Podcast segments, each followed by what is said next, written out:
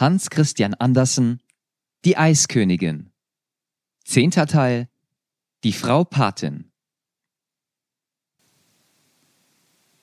In Montreux, einem der nächsten Städtchen, das mit Clarens, Vernet und Crin einen Kranz um den nordöstlichen Teil des Genfersees bildet, wohnte Babettes Patin, die vornehme Engländerin mit ihren Töchtern und einem jungen Verwandten.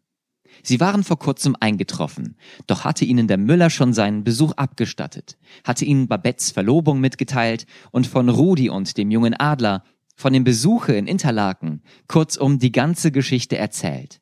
Und das alles hatte sie im höchsten Grade unterhalten und ihnen ein lebhaftes Interesse für Rudi und Babette und auch für den Müller eingeflößt. Schließlich sollen sich alle drei vorstellen und deshalb kam sie. Babette soll ihre Patin, die Patin Babette sehen. Bei der kleinen Stadt Villeneuve, am Ende des Genfer Sees, lag das Dampfschiff, das die Reisenden in halbstündiger Fahrt nach Bernay gerade unterhalb Montreux befördert. Es ist ein von Dichtern besungenes Ufer. Hier, unter den Walnussbäumen an dem tiefen blau-grünen See, saß Buron und schrieb seine melodischen Verse von dem Gefangenen in dem unheimlichen Felsenschlosse Chillon. Dort, wo Clarence sich mit seinen Trauerweiden im Wasser spiegelte, wanderte Rousseau von seiner Eloise träumend.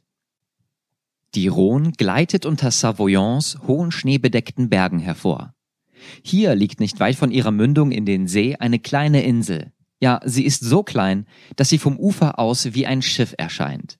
Es ist ein Felseneiland, das eine Dame vor länger als hundert Jahren eindämmen, mit Erde belegen und mit drei Akazienbäumen, die jetzt die ganze Insel überschatten, bepflanzen ließ. Babette war über das kleine Plätzchen völlig entzückt. In ihren Augen war es das Schönste auf der ganzen Fahrt. Dort sollte man hin, dort müsste man hin, dort müsste es unvergleichlich lieblich sein, meinte sie. Aber das Dampfschiff fuhr vorüber und legte, wie es sollte, bei Vernet an. Die kleine Gesellschaft wanderte von hier zwischen den weißen sonnigen Mauern aufwärts, welche die Weingärten vor dem kleinen Bergstädtchen Montreux umgeben. Feigenbäume gewähren vor den Bauernhäusern Schatten, Lorbeeren und Zypressen wachsen in den Gärten. Den Berg halb hinauf lag die Pension, in welcher die Frau Patin wohnte. Der Empfang war sehr herzlich. Die Patin war eine große, freundliche Frau mit rundem, lächelndem Gesicht. Als Kind musste sie ein wahres Raffaelsches Engelsköpfchen gewesen sein. Aber jetzt war sie ein alter Engelskopf, den die silberweißen Haare reich umlockten. Die Töchter waren zierlich, fein, lang und schlank.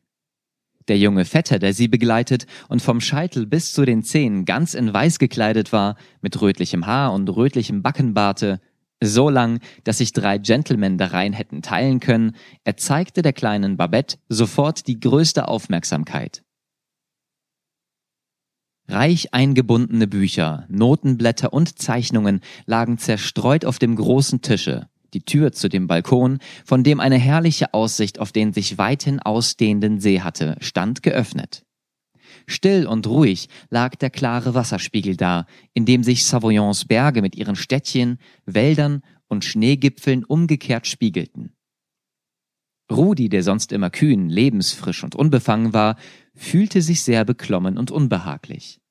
Hier bewegte er sich, als ob er auf einem glatten Boden über Erbsen ginge, wie entsetzlich träge die Zeit verstrich. Er glaubte sich in einer Tretmühle zu befinden. Nun wollte man spazieren gehen. Es ging genau ebenso langsam. Rudi musste zwei Schritte vorwärts und einen rückwärts machen, um den anderen nicht zuvorzukommen. Nach Chillon, dem alten düstern Schlosse auf der Felseninsel, gingen sie hinab, um dem Marterpfahl, die Kerker, die verrosteten Ketten an der Felsenmauer, die steinerne Pritsche für die zum Tode Verurteilten und die Falltür anzusehen, von welcher die Unglücklichen hinabgestürzt und auf eisernen Stacheln mitten in der Brandung gespießt wurden. Ein Richtplatz war es, durch Burons Lied in die Welt der Poesie gehoben. Rudi war es zumute, als würde er selbst zur Richtstätte geführt. Er lehnte sich an den steinernen Fensterrahmen und schaute in das tiefe bläulich-grüne Wasser hinab, schaute hinüber zu der kleinen einsamen Insel mit den drei Akazien. Weit fort wünschte er sich von der ganzen schwatzenden Gesellschaft, während Babette in der heitersten Laune war. Sie hätte sich vortrefflich amüsiert, sagte sie später. Den Vetter fand sie vollkommen. Ja, ein vollkommenes Schatzmaul ist er, erwiderte Rudi, und das war das erste Mal, dass Rudi etwas sagte, was Babette unangenehm berührte. Ein kleines Buch hatte ihr der Engländer zur Erinnerung an Chillon geschenkt. Es war Burons Gedicht Der Gefangene in Chillon in französischer Übersetzung, so dass Babette imstande war, es zu lesen.